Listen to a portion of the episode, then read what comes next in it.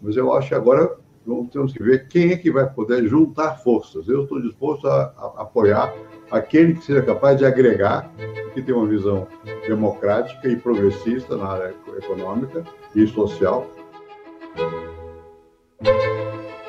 Viva! Está com o Expresso da Manhã. Eu sou o Paulo Baldaia.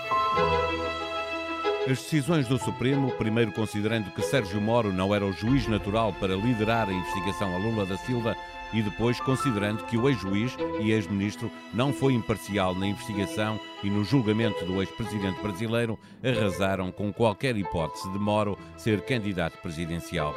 Mas não é apenas Moro que perde com esta decisão judicial, aumentando as hipóteses de Lula ser candidato numa eleição que ficará de novo polarizada entre o candidato do PT e Bolsonaro, todos os outros potenciais candidatos ficam, à partida, prejudicados.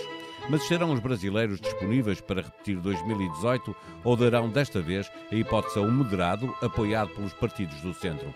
Um dos promotores de uma candidatura que rompa com os extremismos é o ex-presidente Fernando Henrique Cardoso, que aposta numa candidatura do apresentador da Globo, Luciano Huck, fora da lógica dos partidos. No centro-esquerda, Ciro Gomes e no centro-direita, João Dória, são também potenciais candidatos.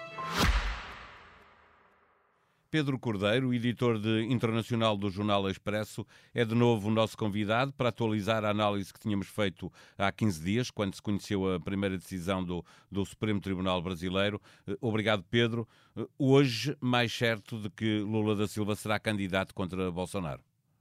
Eu acho que sim. Boa tarde, Paulo. Eu acho que hum, esta decisão favorece uma candidatura de Lula da Silva uh, e, ao mesmo tempo, eu diria que assina a sentença de morte da carreira política putativa de, do juiz Sérgio Moro. Uh, porque é que, qual, qual, é a diferença entre que há hoje? É que, enquanto a decisão anterior, quando, quando, quando houve uma decisão dizendo que a vara de Curitiba, onde Sérgio Moro era juiz titular, não tinha competência para julgar Lula da Silva naquele, naquele processo, nada se estava a dizer sobre o sumo da questão. Estava-se a dizer que, que aquela vara, fosse quem fosse o juiz que ali estava, não era o, o, a, a, vara competente, a instância judicial competente para julgar Lula. Era agora, uma questão técnica e agora é uma questão política. Não? Agora é uma questão política. Agora diz que aquele juiz concreto, Sérgio Moro, foi parcial ao condenar Lula da Silva, decisão essa que teve o, condão de impedi-lo de, de, participar nas eleições de 2018. Não é? e, e portanto, isto cria, eh, desacredita a sentença, enquanto que antes era uma questão processual, agora é uma questão de substância. Eh, não, isto, não, não, não, isto não quer dizer, não nos diz que Lula é mais culpado ou mais inocente, nada, em nada afeta outros processos que não aquele do triplex de Guarajá, em que o, o antigo presidente está uh, implicado, mas o que diz é que aquela sentença condenatória foi ilegítima e ilegal e isso vai ser, obviamente, que é uma arma política muito forte para Lula da Silva. De novo, com uma forte expectativa eh, de que esta polarização que tanto Lula como Bolsonaro vão promover eh, acabe por levar os dois eh, à segunda volta, ou há uma real hipótese de, de existir um certo cansaço na população brasileira e um candidato forte ao centro possa trocar as voltas àquilo que hoje é expectável? Paulo, com a ressalva de que estamos a ano e meio das eleições e muita coisa pode até lá acontecer, uh, essa vai ser uma questão crucial. Eu acho que esta, uh, estas, os últimos desenvolvimentos uh, político-judiciais favorecem uma bipolarização entre Bolsonaro e Lula, na medida em que Lula ressurge até como uma espécie de, eh, pode vir como uma espécie de, de discurso de reposição da justiça por este, uma, uma, coisa do género, dizer que Bolsonaro só, é, só foi presidente porque ele, Lula, foi injustamente impedido de concorrer por um homem que depois ainda por cima veio a ser ministro de Bolsonaro, portanto esse, essa narrativa pode facilmente ser construída do lado do, do Lula e do, e do Partido dos Trabalhadores, mas, e, e aí teríamos uma polarização. Outro fator que favorece essa polarização é não haver no centro político brasileiro um uh, uh, nome evidente. Há várias hipóteses, há pessoas que já foram, uh, como Ciro Gomes, que são veteranos da política e que aparecem como terceiras vias. Aliás, o Ciro foi terceiro classificado nas últimas presidenciais. há outros, outros nomes em, em em ascensão. No centro-direita, ao João Dória. Uh... O Dória, falou-se do Hulk também. Uh, portanto, há uma série de, de, de, nomes de que se tem falado. No entanto, não há um que pareça, uh, que pareça congregar as pessoas que estão fartas de, de, Bolsonaro e Lula. Eu diria que o Lula e o Bolsonaro têm, têm ambos uh, têm ambos fragilidades. No caso de Bolsonaro, o desastre em que o Brasil está, aliás, isto é uma, é, um, é, é, faz dó, faz dor olhar para, para, para o, a maneira como aquele país está a ser conduzido nesta, nesta pandemia. Isso vai, não, não vejo, embora ainda falte muito tempo, acho difícil que isso não pese contra, contra Jair Bolsonaro. Por outro lado, Lula da Silva também não vai, estas decisões não vão fazer desaparecer todas as suspeições que existem sobre Lula da Silva e também não deixa de ser um, um, uma figura um pouco gasta já, digamos assim. Uh, um, e isso pode julgar contra ele também. Ou, ou seja, eu diria, ou seja, espaço há para uma terceira figura. A é, é, questão é que ainda não apareceu uma terceira figura realmente sedutora, carismática e, e, e convincente face às fragilidades do, dos outros dois potenciais candidatos. Um, Deixa-me perguntar se, se uh, tendo o Brasil que procurar um candidato ao centro, uh, este Luciano Huck, que é um apresentador da, da Globo, uh, é o, um, o trunfo do, do, Fernando Henrique Cardoso, na verdade. Não é? a questão é: vir de fora dos partidos pode ser uma vantagem para conquistar esse centro político?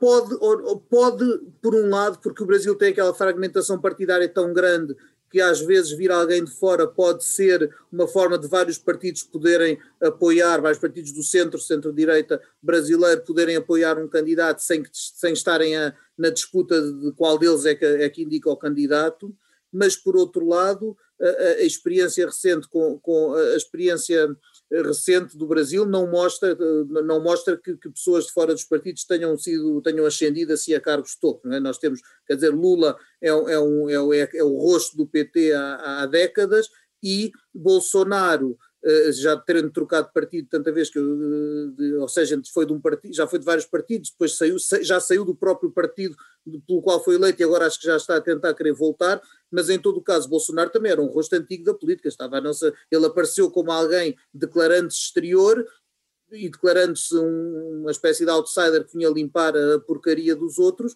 mas na verdade Bolsonaro estava no Congresso há uma data de anos. A única diferença é que não se tinha destacado grandemente, não há uma lei, uma reforma, um avanço civilizacional brasileiro nas últimas décadas que se deva a Bolsonaro. Ele conseguiu fazer um discurso de quem vem de fora, mas não vinha de fora coisíssima nenhuma.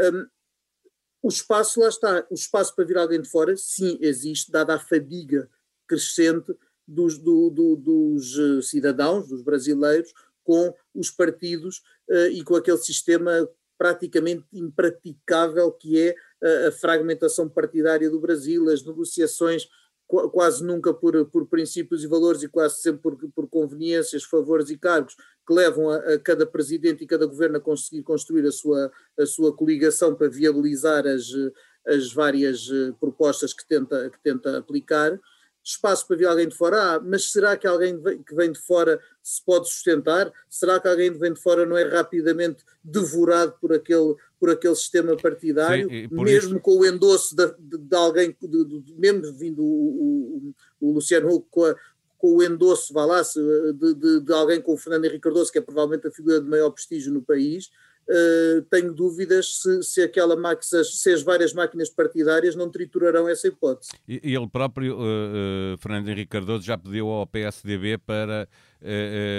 ter algum tino, uh, passa a expressão, para acertar naquilo que vai fazer para estas presidenciais. Também Fernando Henrique Cardoso, que votou em branco porque entendeu não ser possível votar nem em Haddad nem em Bolsonaro em 2018, desta vez já disse que os erros do PT foram muito menos graves que os cometidos pelo atual presidente e lembrou também a experiência de Lula da Silva. Numa segunda volta, com os dois polos representados por Lula e Bolsonaro, eh, eh, será possível termos eh, Fernando Henrique Cardoso a apoiar o candidato do PT?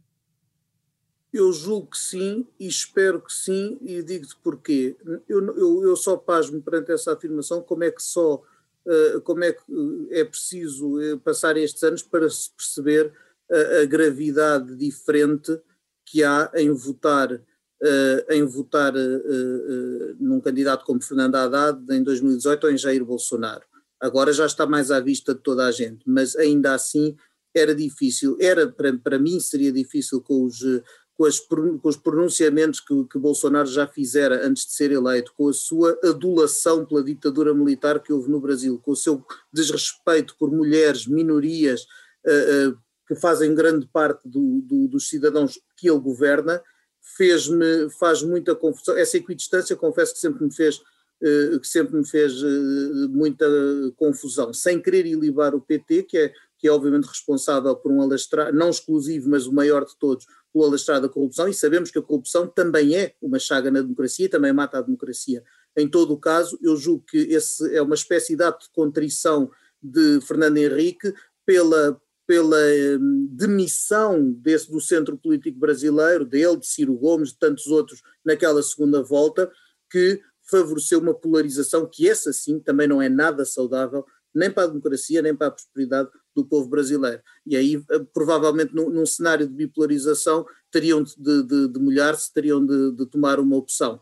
Outra coisa é que o próprio centro político possa ter aspirações a surgir como uma via que seduz eh, e, e, devia ter essa ambição, na verdade, de, de, querer quebrar a bipolarização e de dizer não, não, não há só duas hipóteses, estamos aqui e queremos, e queremos uh, também lutar pela democracia, porque tradi eh, tradicionalmente o PSDB e o Centro Brasileiro até eram quem bipolarizava, e em várias, em várias eleições assim foi, com Lula da Silva, com Dilma Rousseff, nos tempos de José Serra, por exemplo, em que, foram, em que, em que a bipolarização era mais entre centro-esquerda e centro-direita do que entre um PT de desgaste e uma extrema-direita ditatorial. Eh, Pedro, no Brasil já se faz essa pergunta e eles procuram de facto uma, uma candidatura com peso ao centro, eh, mas a pergunta que se faz é que peso eh, podem ter o voto por eliminação, este voto por não tenho o meu candidato, mas também não quero aquele, portanto vou votar num terceiro, e o voto por convicção em cada uma das duas voltas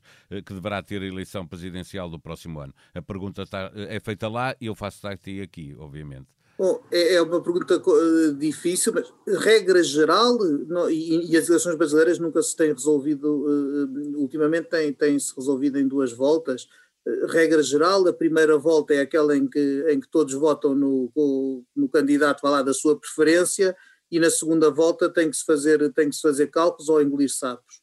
Um, pode acontecer que, e por causa da última eleição em que muita gente chegou à segunda volta e não queria comer nenhum dos sapos, e isso, isso foi o caso de Henrique Cardoso e outros, pode acontecer que as pessoas se tornem mais calculistas na primeira volta e que façam logo um voto útil uh, para favorecer um candidato que, não se, que não sendo do seu coração seja o que mais pode evitar um mal maior, digamos assim. Isto é, isto é às vezes a democracia obriga-nos a, a, ser menos, a ser menos líricos e mais... Uh, e mais calculistas. Isso, os últimos anos no Brasil podem empurrar muitos brasileiros a, a, ir. Mas aí, como digo, a distância que estamos vai muito depender de quem são os candidatos, vai muito depender quais são as bases de apoio, eh, quantos candidatos há, que partidos é que vão eventualmente abdicar ter candidato próprio e, e tentar congregar esforços. Bom, acho que temos panos para mangas nos próximos, nos próximos meses para, para ver o que, à medida que se for clarificando o elenco de candidatos. Vamos olhando para o Brasil e esperar para ver o que acontece lá e voltaremos e a falar. E desejar, sobretudo, que a saúde daquele povo melhore.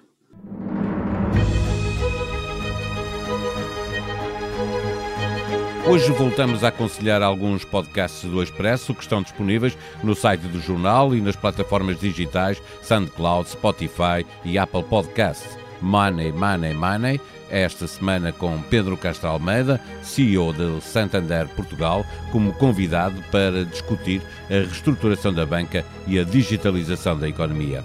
Comissão Política, a maçonaria ou a Opus Dei são portas abertas para favores, cunhas e corrupção a pertença a estas organizações leva a solidariedades incompatíveis com o interesse público, Convidados para este episódio, Henrique Monteiro, ex-diretor do Expresso, que é maçom assumido, e José Gomes Ferreira, diretor adjunto da SIC, que critica todos os lobbies conhecidos ou ocultos. E ainda, Posto Emissor, episódio 52. A Blitz convida Adolfo Luxúria Canibal, do Centralismo Lisboeta à banda de versões brasileiras do Mão Morta. Não faltam temas para conversa. Tenham um bom dia, voltamos amanhã. Até lá.